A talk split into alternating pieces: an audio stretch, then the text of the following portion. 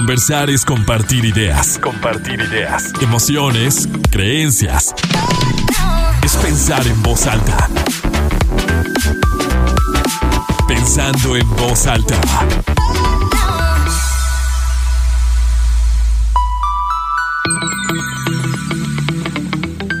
¿Cómo están? Muy buenos días, bienvenidos a Pensando en Voz Alta. Soy Lucía Olivares y con muchísimo gusto los saludo este sábado 9 de septiembre de 2023. Son las 11 de la mañana con 3 minutos, tenemos 30 grados centígrados en el centro de Torreón y como siempre encantada, feliz de saludarlos un fin de semana más y con un tema que, que bueno, evidentemente nunca habíamos tratado y me da muchísimo gusto recibir aquí en cabina al doctor Roberto Teodoro de Jesús Alvarenga. Él es cardiólogo pediatra con alta especialidad en cardiología intervencionista de cardiopatía congénita. Muchísimas gracias, doctor Teo, ¿verdad? Como toda la gente me conoce. Sí, doctor Teo. Muchas gracias. Gracias Es un a placer recibirte. ¿De tú? Sí, claro. Lucía, de verdad, eh, muchas gracias por la invitación. Eh, tenga toda la, la laguna, toda la región de la laguna, un bonito día, un bonito sábado. Encantado de compartir con ustedes en una de mis emisoras favoritas. Ay, muchas gracias, muchísimas gracias. Y bueno, un tema que ahorita platicábamos fuera del aire, eh, que, que nos conecta de manera especial. eh, yo tengo como el concepto en mi mente desde hace algunos años, pero pues no sabemos, queremos aprender con, contigo, con un experto, que, que son las cardiopatías congénitas. Las cardiopatías congénitas son defectos en el corazón y sus estructuras, llamándose estas estructuras las cavidades auriculares, ventriculares, sus venas y sus arterias. Dichas alteraciones se generan con la formación del corazón desde el vientre materno y que se ponen de manifiesto al nacimiento. De tal manera que con esta introducción y definición de cardiopatías congénitas debemos comprender que su diagnóstico, por lo tanto, hoy día es una realidad desde la vida fetal. Ok, o sea, se puede... ¿Cómo, cómo se puede detectar desde, desde el vientre materno? Obviamente necesitas un equipo médico multidisciplinario formado por el médico perinatólogo, del cual nosotros creo que en la laguna tenemos buenos especialistas en perinatología y de un cardiólogo fetal. Entonces, ¿qué hacemos nosotros? Trabajamos en equipo, detectamos sospechas de alteraciones en las estructuras cardíacas y luego ya un servidor o los cardiólogos pediatras o los facultativos vamos y en equipo hacemos el diagnóstico. De tal manera que haciendo un diagnóstico temprano, el niño, la niña nace, se atiende de manera temprana y oportuna, garantizando una mejor calidad de vida a este tipo de población con padecimientos cardíacos. Entonces, el, por ejemplo, el ginecólogo tendría que, que detectar y avisar al cardiólogo pediatra o cómo es. Sí, definitivamente el ginecólogo perinatólogo en su evaluación inicial hace un screening en las estructuras generales del cuerpo de la niña o del niño, o de los niños o niñas en el caso de los gemelos. Bajo esa premisa, si encuentra alguna alteración en las estructuras cardíacas, es una condición sine qua non para enviar eh, a la paciente a una evaluación por un cardiólogo pediatra y un cardiólogo fetal. ¿Y a partir de qué semana más o menos se puede detectar esto? Existe un ultrasonido que se llama de tercer nivel, donde el ginecólogo perinatólogo empieza a revisar alteraciones corporales, descartando alteraciones neurológicas, alteraciones en la nariz, en la boca, lo que se conoce comúnmente como labio y paladar hendido, lo puedes hacer eh, de esa manera temprana. Y a medida vas haciendo el screening, el ginecólogo va haciendo búsqueda de marcadores específicos para ciertos síndromes como la trisomía 21 o síndrome Down. Alteraciones en el labio y paladar hendido van en relación a defectos de la línea media que están relacionados a un síndrome que antes se conocía como velo cardiofacial y que hoy día se agrupan una serie de síndromes en una secuencia genética conocida como de lesión del cromosoma 22Q11. De tal manera que a las 12 semanas el perinatólogo busca esos indicios y a la semana 20 más o menos 12, es decir, que entre las 18 y 22 semanas, ya podemos, tanto los perinatólogos y los cardiólogos pediatras, hacer un diagnóstico de cardiopatías congénitas inútero, porque ya observamos el corazón bien estructurado, bien formado y encontramos ahí qué patologías cardíacas vienen en nuestros niños o niñas.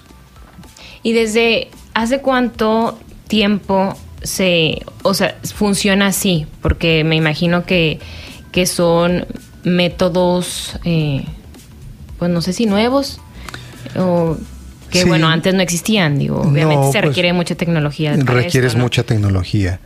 Eh, se ha puesto en boga desde hace unos 15 años, se viene haciendo mucho diagnóstico prenatal en Europa. Eh, grupos cardíacos como el grupo de Londres, el grupo de Barcelona, en España, el grupo italiano, el grupo alemán, son de los que más han incursionado en el diagnóstico prenatal. ¿Por qué? Porque ellos, al hacer un diagnóstico de una cardiopatía congénita, llevan a la madre a una encrucijada de decir, ¿sigues o llegas hasta acá? Estados Unidos, en el lado occidental, es uno de los grupos en Boston y en Toronto donde más hay estudios sobre cardiología fetal y así se han venido sumando grupos como eh, el argentino, el brasileño con el doctor Carlos Pedra, que vienen haciendo diagnósticos y esos diagnósticos al hacerlos ellos pueden incidir en la terapia o el tratamiento a través de cateterismo cardíaco de algunas patologías y tratarlas directamente en el útero o en el vientre de la madre. Ok. Ahorita esto que, mencionas de, bueno, si, si se detecta que hay una cardiopatía en el, en el bebé, se hace, o sea, no sé si decirlo así, la invitación o bueno, la mamá puede decidir interrumpir el embarazo por esa razón, o, cuál, qué es lo que porque conocemos poco qué significa que, que, una persona, que un ser tenga una cardiopatía congénita, de qué manera va a verse afectada su calidad de vida. Eso creo que es una muy buena pregunta. Hasta hace 30, 40 años, la cardiología era el lado oscuro de la medicina pediátrica, hablando de cardiología infantil. ¿Por qué el lado o pediátrica? Porque siempre los niños con problemas cardíacos eran sinónimo de muerte. Con el paso de los años en Estados Unidos, Grupo Pionero en Boston, empezaron a desarrollar técnicas para tratamiento de estos niños. Y hoy día, en el siglo XXI, año 2023, son contadas con los dedos de mi mano las cardiopatías que no tienen pronóstico. Hoy en día existe un avance en técnicas quirúrgicas, técnicas de cateterismos cardíacos técnicas de imagen que te llevan a mejores diagnósticos y mejores tratamientos. Y la sobrevida de estos pacientes es muy buena a 35 años en la mayoría de las series de casos. Eh, hablando de ventrículos únicos. Eh, por ejemplo, debemos mencionar en relación a tu pregunta cuáles son las cardiopatías congénitas más frecuentes. Existen unas donde los niños y las niñas son asintomáticos, y existen cardiopatías complejas donde desde el nacimiento los niños dan indicios clínicos de que necesitan tratamiento temprano. ¿Y cuáles serían esos, esos indicios? Los indicios son eh, niños que no dejan el oxígeno, que se empiezan a poner de color azul, morado, nosotros le llamamos cianosis, eh, niños que estando en sus primeras horas de vida empiezan a respirar a más de 60 veces por minuto. Y así vamos con los compañeros pediatras, neonatólogos, viendo cosas que no les gusta en la evolución natural de un niño sano y vamos indagando posibilidades diagnósticas eh, principalmente como cardiopatías. La cardiopatía congénita a nivel mundial, junto con los defectos del sistema nervioso central y la trisomía 21 síndrome de Down son las primeras tres malformaciones congénitas ya publicadas por la OMS. Y en México es una de las primeras causas de muerte infantil, mm. junto con el cáncer en niños. Una de las primeras causas de muerte infantil. Y me imagino, no sé, pienso que hace algunos años, cuando la tecnología no estaba tan avanzada, había muchos niños que, que fallecían por, por, una cardiopatía y a lo mejor no se sabía a, ciencia cierta qué es lo que había pasado, ¿no? Sí, eh, conozco muchas gentes, muchas personas que dicen, tenía un soplo mi hijo y falleció. Eso del soplo, que yo también lo he escuchado mucho, que es un soplo, porque luego creo que cuando no tenemos em, la información suficiente, el conocimiento suficiente, eh, no, no conocemos los conceptos, no sé, es muy fácil estar hablando, ¿no? Y ya sea de, cualquier tema, de cualquier cosa. Y lo vamos replicando, entonces ya lo que se replica pareciera que se convierte en, en verdad o en ley. Entonces, dices, tenía un soplo. que es un soplo? Para que la gente, para que dejemos de decirlo en otro contexto. Mi papá era médico, que en paz descanse me decía, tu hermana tenía un soplo. Yo me imaginé, ¿qué es un soplo? Es algo que se mueve. Y no, siendo médico, no me supo explicar. ¿Por qué? Porque en su formación... ¿Eso fue lo que dijo? ¿Cómo? ¿Es algo que se mueve? Así me decía mi ah. papá, es algo que se mueve. Y luego no me sabía explicar, entonces yo crecí, ah, soplo, soplo. Estudié medicina y seguía yo sin entender que era un soplo. Hoy, te digo, el soplo ya con un análisis y síntesis, te lo digo, es un sonido que el corazón hace con el movimiento de la sangre y la apertura de las válvulas cardíacas. Quiere decir que tenemos soplos buenos por el funcionamiento normal de nuestro corazón y soplos malos cuando el, el funcionamiento del corazón no es acorde a lo esperado porque tiene defectos en las estructuras del mismo, pudiendo ser agujeros en las paredes que dividen el corazón o que sus válvulas conectadas a las arterias más importantes estén obstruidas. O sea, todos, todos, pues entonces, digo, bajo ese, esa definición de un soplo, pues todos hemos... Todos tenemos sonidos, en algunos se escuchan más y en otros menos. A mí me ha tocado ver eh, niños que sus pediatras nunca lo mandan con el cardiólogo porque le dicen se va a cerrar el soplo. El soplo es un sonido, el soplo no es una puerta, el soplo no es una ventana, es un sonido. Y cuando he visto a los niños que llegan a, a la consulta, son cardiopatías complejas donde ya no podemos hacer nada porque el pediatra ya no pudo mandarlo a tiempo. Afortunadamente en la laguna, en la región, contamos con pediatras eh, muy actualizados y que no dejan escapar hoy día este tipo de situaciones que antes se convertían en un camino de no retorno para estos niños. Sí, y es, y es que es precisamente esto lo que platicábamos el, doctor y yo. Em, creo que hay mucho, eh, la pérdida o la muerte de un bebé es muy doloroso, ¿no? Es muy, muy doloroso. Y, y yo entiendo, intuyo que como parte de ese dolor, es difícil explicarlo y que por eso se va, como que se va un poco tapando las, las razones porque tal vez como, como se dicen, las razones no son tan importantes ante una pérdida tan fuerte y tan, tan dolorosa, ¿no? Pero hasta que no le ponemos nombre a las cosas, entonces existen y entonces se pueden investigar y entonces se pueden tratar y entonces se puede prevenir y entonces se puede hacer más, se puede hacer más por los demás, o sea, por, por las generaciones que siguen. Y yo recuerdo a mí, yo, yo tengo un hermano que falleció por una cardiopatía congénita al mes de nacido y yo recuerdo que mi mamá eh, precisamente también me dijo un soplo. Y también me dijo que en ese mismo año en el que nació mi hermano, que fue en el 94, muchos niños nacieron con un problema del corazón, que así se, así se comunicaba. Entonces, esto nos, nos regresa a lo que compartía el doctor, que pues es, muy común.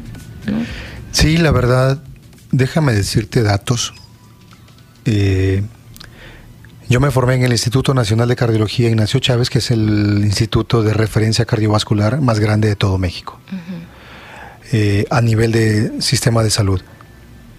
Publicaciones hechas ahí en el instituto, comparado con Estados Unidos, Suramérica, Europa, hay datos que te dicen que cada 100 niños hay uno con un problema cardíaco. Las causas de que los papás tengan hijos con problemas cardíacos o cardiopatías congénitas son muchos. Genes.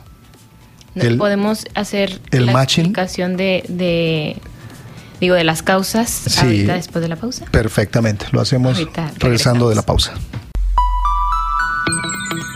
Seguimos pensando en voz alta, soy Lucía Olivares. Hoy hablamos de cardiopatías congénitas. Me acompaña el doctor Teodoro de Jesús Alvarenga, cardiólogo pediatra, el doctor Teo. Y ahorita, antes de irnos a la pausa, el doctor nos compartía algunos datos de, de cada 100 niños hay uno con problemas cardíacos y las, las razones, estábamos hablando un poquito de, cuestiones genéticas de, de, los papás, allí nos quedamos. Sí, eh, dentro de las causas es multifactorial.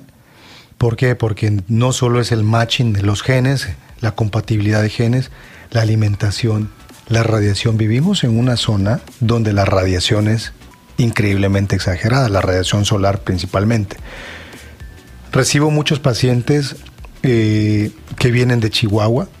Existe una leyenda urbana que se robaron una bomba de cobalto, la tenían en un taller y que el hierro que tenían ahí, digo, esta es una leyenda urbana, pero la cantidad de pacientes que vienen de Ciudad Juárez con cardiopatías complejas es increíble. Tan complejas que ni yo en mi formación había visto casos tan complejos como los que he encontrado aquí en Torreón. Entonces, ¿Qué, más podemos sumar a las, a las causas? Drogas. El consumo de drogas. Consumo de, drogas, el tabaco, el alcohol, de pronto, pues no es tanto como, como la droga en sí, cocaína, crack, cristal y todas esas cosas que yo ni, ni sé, pero que he leído que generan problemas. El uso de medicamentos como los antidepresivos, en alguna, algunas generaciones de antidepresivos te generan afectaciones cardíacas. Y otros síndromes que vienen también ya inherentes del novo. ¿Qué es del novo? Alteraciones o mutaciones en el mapa genético de manera espontánea. Entonces, ¿qué es lo que se puede hacer para, para prevenir? Obviamente, las consultas con el ginecólogo que luego, eh, en caso de que detecte algo, te, remita a un cardiólogo pediatra. Si se detecta una cardiopatía, ¿qué hay que hacer? O sea, ¿qué, ¿qué, sería como el paso siguiente o el tratamiento durante el embarazo? ¿Hay algo que se puede hacer en ese proceso o es como solamente avisar a los papás o estar o sea, esperar al parto para atender al bebé? Yo ahorita te puedo decir, tengo una paciente que le hicimos el diagnóstico de una cardiopatía incompatible con la vida Afortunadamente lo hicimos, nos preparamos, nace, se opera y hoy está viva la niña. Tiene cuatro años de edad. O sea, se operó en el momento. A, las dos, a los dos días de vida, corazón abierto. Y está viva. Y, me imagino que el riesgo de esas cirugías es altísimo. No, es, es alto. Definitivamente es alto. Pero la mamá no sabía, la mamá de otro paciente no sabía que tiene un problema de estos y fallece el bebé. Fallece el bebé. Entonces, le cambias el, la vida a la familia, le cambias la expectativa de vida a un ser humano. Si a ti tu ginecólogo te dice, tienes una eh, tu hijo trae una cardiopatía, todo tu embarazo va a ser de, es un mar de lágrimas. Sí. Entonces. Y eso también puede afectar, ¿no? Sí, la tristeza, la depresión. Dices, me tocó una, una familia, una pareja que el bebé venía con una cardiopatía compleja, pero que se le podía ofrecer algo. Pero eso algo, ese algo que se le puede ofrecer, es en tres estadios de cirugías. Mm. Cirugías en, ciertas etapas de la vida. Mm. Me dijeron, no, doctor, este, ¿dónde podemos abortar? Le dije, yo por mis principios no, no, no, puedo, dar esa información Quizás estoy siendo un poco al antiguo ortodoxo, pero créeme que mis principios fueron con un ginecólogo y me dice, oye, estos vienen a... Se perdieron, me los encuentro un día y obviamente pues abortaron. Creo que es una decisión de vida, pero vuelvo a insistir, las cardiopatías hoy en día tienen pronóstico. Son pocas y contados con los dedos de la mano los casos que no se les puede ofrecer nada y me sobran dedos. ¿Qué haces? Diagnóstico, cardiólogo fetal, preparas el equipo y naciendo confirmas el diagnóstico. Eh, mi maestra Cristina Vaca en el Hospital de Niños de Boston hizo un diagnóstico de una cardiopatía compleja. Todos nace el bebé en el hospital, diagnóstico, corazón sano. Mm. Entonces dice, aunque nosotros veamos que tiene cardiopatía compleja, siempre tu fe es importante, sea cual sea tu, tu ideología religiosa, es muy importante, pero yo he sido testigo de muchos milagros. Qué lindo. Y por ejemplo, esa, esa bebé que, que la operaron dos días después de nacida y, y salió bien, ¿cuál es su calidad de vida? ¿O, o, qué la diferencia de, de, un niño que haya nacido sin ningún tipo de cardiopatía? O sea, que, que, pues sí, no sé si se refleja de alguna manera en algo físico, en el desarrollo, eh, no sé. Eh, Fíjate que tu pregunta, tal vez, no sé, no sé si hoy en día en esa parte. Eh, los programas de cardiología tienen tres puntos muy importantes en el tratamiento integral de los niños con padecimientos congénitos del corazón. Uno, el desarrollo neurológico. Dos, el aspecto nutricional. Y tres, obviamente, el manejo cardiovascular. Los niños con problemas cardíacos tienen retraso en el desarrollo. Okay neurosensorial, motriz, retraso en la ganancia de peso y obviamente en su talla. Y en lo cardíaco debes ir viendo alteraciones propias de la enfermedad que van dando problemas en el mismo corazón. Cuando tú abordas como cardiólogo clínico esos tres aspectos y lo manejas bien, tus pacientes van bien. Muchas de las cirugías que antes hacían a corazón abierto, hoy día existimos algunas personas que podemos resolverlo por cateterismo cardíaco, que es a lo que yo también me dedico. Hago cateterismo cardíaco diagnóstico y terapéutico. Con terapéutico entras por las venas y arterias del cuerpo de los niños, pones dispositivos que cierran orificios que están abiertos de manera anormal y con eso evitas una cirugía, como lo mencionaba, a corazón abierto. Lo haces a las 10 de la mañana, 8 de la mañana del, del siguiente día los niños van caminando. Entonces hay un buen número de pacientes que pueden ser tratados y su calidad de vida es como la de un niño de su edad, sano y hasta más activo. Pero las cardiopatías más complejas, como la transposición de las grandes arterias, tetralogía de Fallot, atresia pulmonar, entre otras, requieren términos de corrección pero hoy día el término de corrección, que significa corregir lo que ya está dañado, eh, ya está entrando en desuso y utilizamos el término reparación, porque vamos reparando el corazón en diferentes etapas. Y la recuperación de estos niños no es mala, es muy buena, pero debes enseñarlos a tener cierto grado de rehabilitación cardíaca. Eh, obviamente, operados de manera temprana y oportuna, el desarrollo de ellos es igual que la de un niño de su edad, sin problemas en el corazón.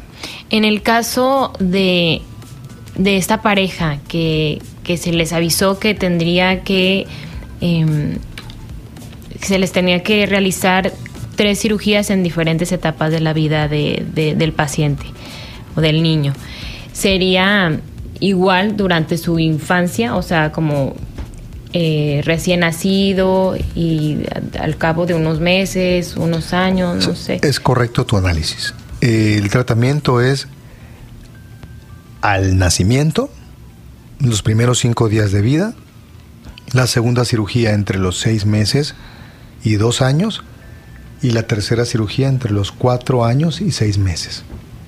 Pero la sobrevida de estos pacientes es muy buena, tienen buena calidad de vida. ¿Y cuántos años, eh, de cuántos años para acá se, se trabaja y se maneja de esta manera, o sea que, que realmente los cardiólogos pediatras estén tan atentos al momento de recibir al, al paciente digo porque la especialidad de cardiología existe desde hace muchos años, ¿no? Pero insisto con el desarrollo tecnológico que me imagino y por supuesto la especialización constante, lo que, lo que te permite intervenir de una mejor manera, de una manera más puntual en estos casos. ¿Cómo se, cómo se llevaba a cabo antes? Porque a lo mejor era, y me voy a regresar al caso familiar, es como ah, detectamos hasta el momento del nacimiento que hay un soplo en el niño, ¿no? Entonces, Tal vez vamos a tenerlo que operar, pero eh, después, ¿no?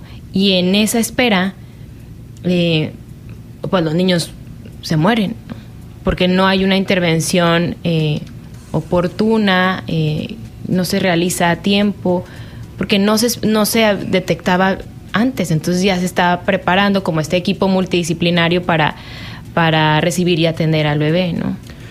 Tú lo dijiste al final mejor que nadie. El trabajo en equipo, el Heart Team, es muy importante. El equipo cardiovascular conformado por el cardiólogo pediatra, el cardiólogo pediatra con especialidad en ecocardiografía, el cardiólogo pediatra con especialidad en cateterismo cardíaco, el cardiólogo pediatra con especialidad en imagen cardiovascular, el cardiólogo pediatra con especialidad en arritmias, en rehabilitación cardiovascular, el cirujano de corazón de niños. El perfusionista, la enfermera perfusionista. ¿Qué es perfusionista? El perfusión eh, es el especialista en sacar la sangre del corazón del paciente que vas a operar, meterla a una máquina que se vuelve el nuevo corazón y pulmón, y la sangre se está moviendo y se está oxigenando en una máquina extra corpórea, fuera del cuerpo, para que el cirujano pueda trabajar en un campo de trabajo sin sangre y reparar el corazón de la mejor manera. Son corazoncitos chiquititos, ¿no? Un recién nacido tiene el corazón del tamaño de una moneda de 20 pesos, 10 pesos. Ay, no me lo puedo imaginar. Pues sí, ni yo tampoco. Y cuando veo lo que hacemos, eh, es cuando digo, bendito Dios, que somos testigos de ver el órgano que para mí en lo personal es el más importante de nosotros. Y digo, en un minutito antes de irnos a la pausa, esa máquina que, que concentra la, la, sangre para que mientras, o sea, tú puedas trabajar, tiene un tiempo, o sea, la, la sangre tiene que estar ahí, sol, me imagino que no puede estar ahí durante mucho, o sea, horas, ¿no? O no sé.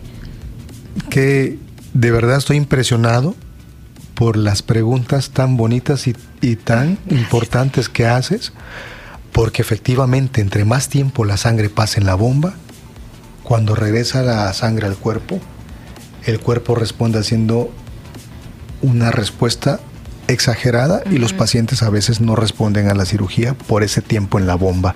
El cirujano tiene que ser experto, tiene que tener un expertise para reparar rápido el corazón y que la sangre sea de vuelta y que el corazón no pase mucho tiempo parado. Sí, o sea, parte con el tiempo en contra. Vamos a hacer una pausa, doctor, y seguimos hablando de cardiopatías congénitas. Seguimos pensando en voz soy Lucía Olivares. Hoy hablamos de cardiopatías congénitas. Me acompaña el doctor Teo de Jesús Alvarenga, cardiólogo pediatra con alta especialidad en cardiología intervencionista de cardiopatías congénitas, que es justo de lo que hablamos hoy, y también especialista en ecocardiografía. ¿Qué es la ecocardiografía? La ecocardiografía es el estudio ultrasonográfico del corazón, con el cual hacemos diagnósticos y de acuerdo a la calidad del equipo, la calidad de imagen te orienta a hacer mejores estudios de diagnóstico, mejores tratamientos, por ende. Ok. Y ahorita antes de irnos a la pausa que estábamos, eh, bueno, imagina, al menos yo sí me estaba imaginando una cirugía con un bebecito, con un que tiene un corazón del tamaño de una moneda de 10, 20 pesos que, bueno, o sea, no, no, no me da la cabeza para, para imaginarme. Una cirugía como estas, aproximadamente cuánto tiempo dura? Depende de la complejidad de la, de la patología o de la enfermedad. Hay cirugías donde nuestros cirujanos, en todo el proceso de invadir al paciente colocándole catéteres para medir presiones del cuerpo, intubar al paciente, conectarlo a la bomba de anestesia, estamos hablando de una hora, hora y media. La cirugía, una hora. Cirugía donde la sangre sale del cuerpo. nuestros cirujanos reparan el corazón y una vez terminado eso, la sangre regresa, el corazón vuelve a latir y una vez vuelve a latir, el niño sigue su vida. ¿Y cómo la rehabilitación de, del niño luego de la cirugía? O sea, el corazón vuelve, a latir, pero, pero se lo llevan, bueno, me imagino que no se lo llevan a su casa, ¿verdad? No, pues este, una vez terminada la cirugía, eh, pasa una terapia intensiva donde lleva medicamentos que ayudan a darle fuerza al corazón, medicamentos que le ayudan a quitar el dolor, porque abres el tórax y para que el dolor no les genere molestias, pues das analgesias. Hacemos estudios ecocardiográficos para ver el seguimiento de nuestros pacientes y ver que la cirugía sea bien tolerada por el paciente. Y una vez se estabiliza y el niño empieza a caminar solito, entre comillas, caminar, es decir, que el, funcionamiento de todos los órganos y sistemas es el adecuado, el paciente se le quita el tubo, hay niños que salen ya de quirófano sin tubo en la boca, pasan dos, tres días en la terapia intensiva, luego pasan a un piso más amigable y a los dos días se van a su casa. Estamos hablando que en términos generales un promedio de entre 5 a 7 días nuestros pacientes permanecen en un hospital. A diferencia del cateterismo, que estamos hablando de 12, 18 horas de estancia y los pacientes se van caminando como si nada. Y un, cardiólogo pediatra que, que interviene a un niño desde su nacimiento tiene que darle seguimiento durante no sé cuánto tiempo o y hasta cuándo. O sea, ¿cuánto viven, por ejemplo, un niño que ya eh, se le operó y demás, su calidad de vida es normal, puede llegar a la adultez, a la vejez o, Tengo un paciente de 60 años operado de una cardiopatía incompatible con la vida en el Instituto de Cardiología Ignacio Chávez. Nació con las arterias al revés. Se reparó, lo conocí hace 10 años, Mm, vive aún, padre, trabajador, hace su vida normal. Entonces, vuelvo a lo mismo. Mm, ¿Tienen buen pronóstico? Sí, siempre y cuando el tratamiento sea temprano y oportuno y en manos de expertos. Claro. Creo que definitivamente con la tecnología hemos cambiado muchas cosas. Ahora imprimimos el corazón en 3D. Hay salas de cateterismo donde terminando el estudio, mandas el estudio a la impresión, salas rotacionales, así se llaman, así tenía el grupo de Londres su, impresora, imprimían la pieza anatómica para que el, el, cirujano revisara el corazón y dijera, ah, sí, entonces voy a hacer esto, reparo aquí. Y tienes la pieza en 3D para dar más y mejor información. Antes no lo tenían. Hoy tenemos todas, esas, todas estas herramientas que nos ayudan a hacer mejor nuestro trabajo por el bien de nuestros niños. Y en a un niño que usted recibe, que tú recibes, estoy entre el tuyo y el usted, a un niño que tú recibes, llega un momento en el que se da de alta o, sí, o durante cuánto tiempo lo estás eh, revisando. Nosotros, los cardiólogos pediatras, vemos pacientes hasta los 18 años. ¿Por qué hasta los 18 años? Por norma, no sé. Sin embargo, en países de Europa, primer mundo, el cardiólogo pediatra es el que opera niños de 45 años con defectos que nunca se identificaron. Hoy en la tarde voy a operar a una niña de 44 años, madre de dos hijos, esposa de un ingeniero con un agujero anormal en su corazón. ¿Qué se detectó hace cuánto? Hace una semana. Mm. Vamos a poner un dispositivo especial por cateterismo y vamos a evitar una cirugía corazón abierto. Ha hecho su vida normal con 44 años. Ayer vi una niña de 22 años y respondiendo tu pregunta, esta niña de 22 años la estoy viendo yo, que soy cardiólogo pediatra. Podrá decir alguien, no, pero es que ¿por qué la estás viendo tú? Debe ser vista por un cardiólogo de adultos. Le cerré también un agujero anormal y le digo, ¿cómo te has sentido en estos seis meses? Mejor que nunca. En Europa, los grupos de Londres, los grupos de Alemania, el grupo de Frankfurt, que es uno de los más fuertes, el cardiólogo pediatra sigue viendo a estos niños. A raíz de que nuestros cirujanos han desarrollado más y mejores técnicas para operar corazones muy pequeños y que nosotros tenemos más y mejores herramientas de diagnóstico y más capacidad de resolver por cateterismo muchos problemas en el corazón. Hoy los niños con problemas del corazón crecen, se enamoran, estudian, se casan y hacen una vida normal. Pero ¿quién ve a estos niños? Que ahora ya no son niños y son adultos.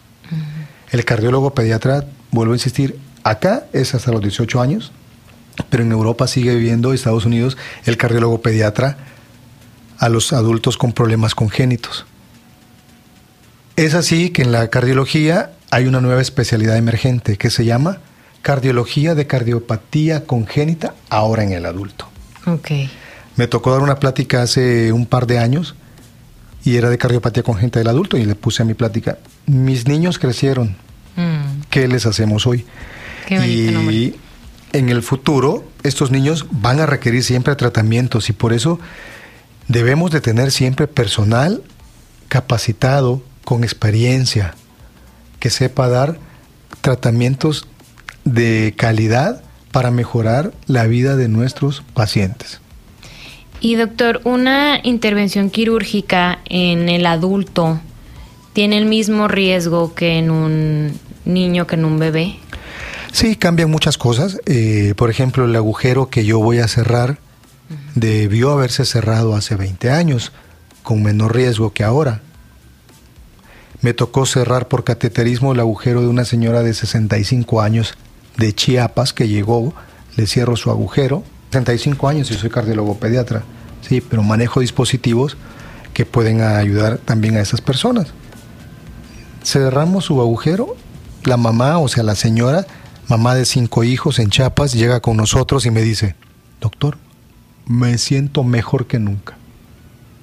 Entonces, tratamientos adecuados mejoran la sobrevida y la calidad de vida de nuestros pacientes. Es por ello que nosotros debemos de contar con un grupo multidisciplinario donde existan cardiólogos, pediatras, ecocardiografistas, intervencionistas, cirujanos eh, específicamente entrenados en operar corazones con defectos congénitos. Necesitamos cardiólogos de cardiopatía congénita en el adulto, que son pocos hoy por hoy en toda la República Mexicana. Aquí en la comarca lagunera, ¿cuántos cardiólogos pediatras como usted tenemos? Cardiólogos pediatras somos cinco o seis más o menos. En el estado seremos diez. Y Monterrey tiene sus cardiólogos pediatras. Chihuahua tiene cardiólogos pediatras. O sea, habemos varios.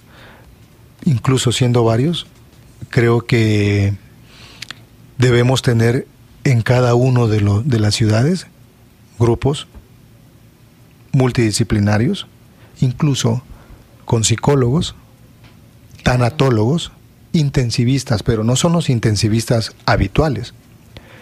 Eh, yo debo reconocer que la mano derecha de nosotros los que hacemos procedimientos invasivos en medicina cardiovascular, cirugías o cateterismos, es la terapia intensiva. Y no es una terapia intensiva de que, ah, yo sé, cuidados críticos. Cuidados críticos en pacientes post-intervenidos de corazón. Intensivistas cardiovasculares. En la laguna contamos eh, con uno y medio, uno y medio porque el medio está formándose todavía en Ciudad de México y cuando regrese vamos a tener dos intensivistas cardiovasculares, contamos con intensivistas pediátricos excelentes, entonces Creo que Torreón tiene un buen nivel de medicina que ha permitido desarrollar un programa bueno y que ahora en día es una de las sedes donde hacemos muchos procedimientos en niños y en adultos con problemas congénitos. Tengo una, una pregunta ahorita que hablábamos de, de, pues de una cirugía de corazón en un adulto y en los niños. Cuando se opera un niño es para, o sea, para preservar su vida. Cuando se opera a alguien dos días después de, nacido, esa es como la gran diferencia entre sí. Ya estoy, eh, o sea, ahí el tema es, pues para que, para que viva. Y en el adulto es para que mejore su calidad de vida. su calidad de vida. ¿Qué se siente, doctor? Yo sé que esta pregunta rompe un poco con, con el tema, pero no la puedo dejar pasar. ¿Qué, ¿Cuál es la preparación? Digo, evidentemente, además de todos los años de, estudio que, requiere un médico para poder realizar un procedimiento quirúrgico como estos tan complejo. Pero, ¿qué más se necesita para prepararte ante, ante un, estrés tan fuerte y, tener en, tus manos y en tu capacidad y en tu conocimiento, em, pues la vida de, de, una persona o de un bebé o cuando estás viendo a un ser tan chiquitito? Yo creo que primero definitivamente tienes que estar convencido que tomaste la decisión correcta. Yo puedo estar casado, me divorcio y puedo volver a hacer mi vida pero de la especialidad que yo escojo, con esa me voy hasta la tumba. Dos, te tiene que gustar lo que haces. Cuando a ti te gusta lo que haces, no trabajas. Te diviertes y lo haces con toda la alegría del mundo. Y tercero, es un compromiso muy grande. A veces las cosas no salen como tú quieres. Y sí nos ha tocado ver y hablar ahorita de lo bonito, pero hay casos donde las cosas no son bonitas. Y es ahí donde el compromiso tuyo hacia el paciente tiene que ser importante. Debemos de tener también cierta etapa como profesionistas para desfogar y vaciar la frustración que puedes tener a veces como, como grupo, como profesional en lo personal. Siento que tal vez siempre hay esta parte de, de el nivel de satisfacción es proporcional al nivel de, ay, no sé cómo decirlo, no sé si la palabra correcta sea eh, como el estrés, frustración, dolor, no, porque me imagino que el salvar una vida, bueno, te debe de, llenar de, gusto, de emoción, de, de justo esto, de satisfacción, de privilegio, pero es, es igual, o sea, es proporcional a, a, la angustia o la preocupación de que las cosas no salgan bien, ¿no? Siempre, siempre que voy a hacer un cateterismo o estoy en el consultorio, en mi oficina con mi paciente, cuando el papá o la mamá te dice, doctor, le encargo a mi hijo, es como traer el, mundo encima. Sí, el peso del mundo encima. Sí, cuando las cosas salen bien dices, gracias a Dios. Yo siempre digo, gracias a Dios. Pero cuando salen mal dices, ay no, es, es difícil. Y a veces somos muy injustos porque se nos olvida que que digo, todos somos seres humanos, ¿no? Y, y, quisiéramos, luego se, se hace mucha, no burla, pero como crítica de, ay, los, los médicos se creen, se creen semidioses, ¿no? Pero cuando hay algo que tal vez no salió tan bien a un médico, sí, entonces sí quisiéramos que fuera Dios y que no se equivocara, ¿no? Y que no hubiera nada que, que pudiera salirse del control. Yo, yo, no personal, Creo que no debemos de perder de vista que somos seres humanos. Claro. Tener siempre los pies en la tierra. Sí nos gusta que las cosas salgan bien y eso es lo que buscamos. Pero también reconozco que como médicos, por mucha preparación que tengas, no estamos obligados a conocer y saber todo lo que implica la cardiología o la especialidad como médicos. Totalmente. Vamos a hacer una pausa y seguimos platicando el tema. Seguimos pensando en voz alta. Hemos hablado de cardiopatías congénitas con el doctor Teodoro de Jesús Alvarenga, cardiólogo pediatra. Y bueno, doctor, nos quedan cinco, cuatro minutos. Cuatro minutos todos suyos para pues para cerrar de alguna manera, creo que aquí la parte más importante es la prevención y, el conocer, que creo que eso también es básico, el conocer todas las especialidades médicas que, que, existen y que hay una para cada cosa tal cual. Por eso, por eso hay tanto, porque luego pensamos que, bueno, es que ya, aunque sea el ginecólogo, el, el pediatra, el, el gastro, o sea, hay hay personas que están preparadas para cada, para cada uno de, los para detectar cada diagnóstico, cada tratamiento, y creo que desde ahí es, es básico que lo conozcamos, ¿no? ¿Con qué cerraríamos? Yo creo que el punto final sería que las mamás y los papás de niños con padecimientos congénitos llevan de por sí una carga que de pronto se vuelve muy pesada. Y que yo siempre les digo, vamos a caminar juntos de la mano sin perder la vista puesta al Altísimo.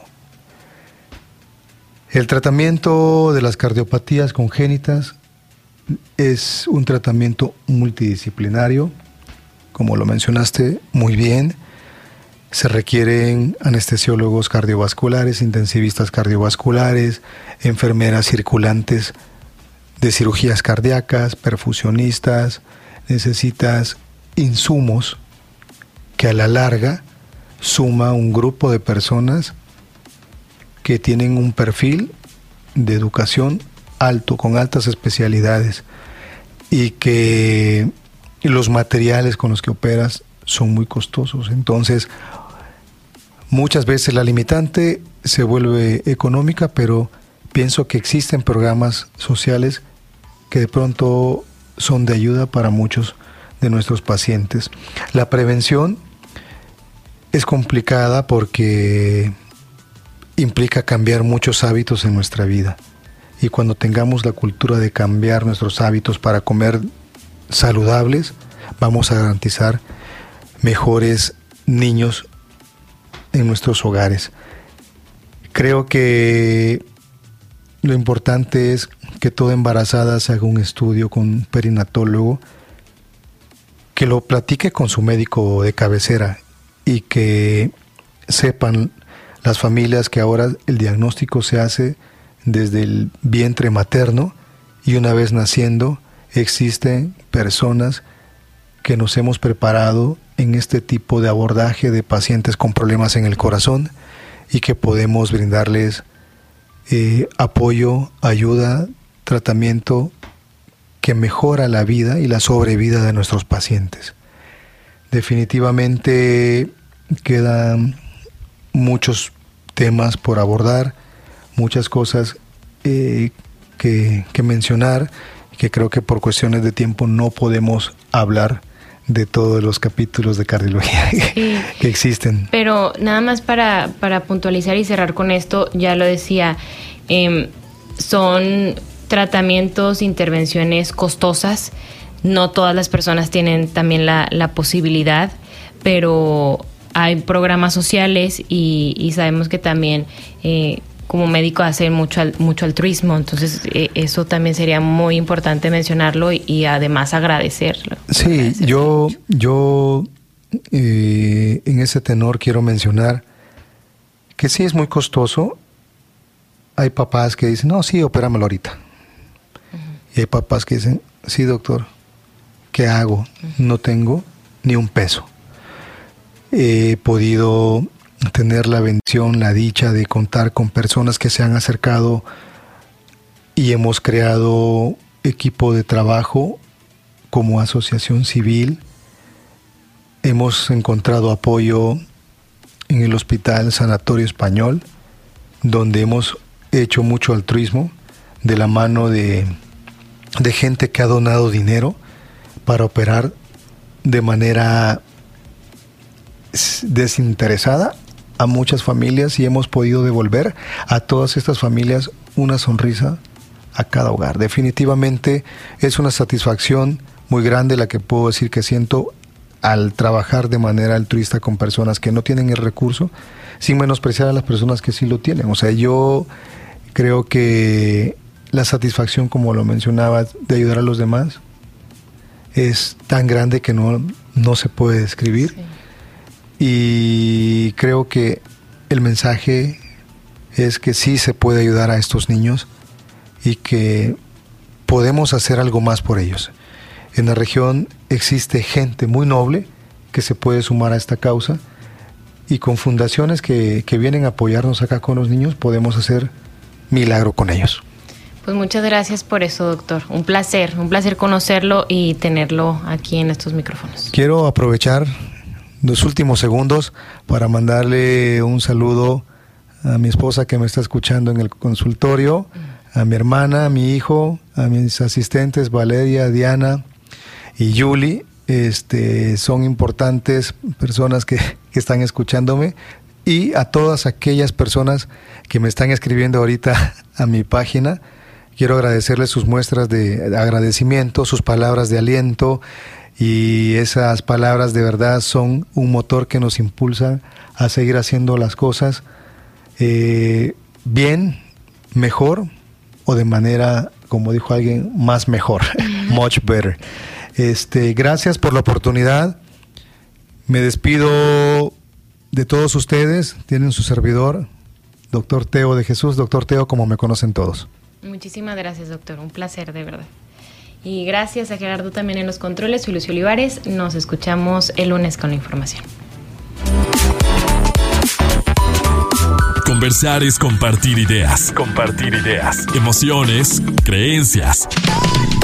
Es pensar en voz alta. Nos escuchamos el próximo sábado. Pensando en voz alta.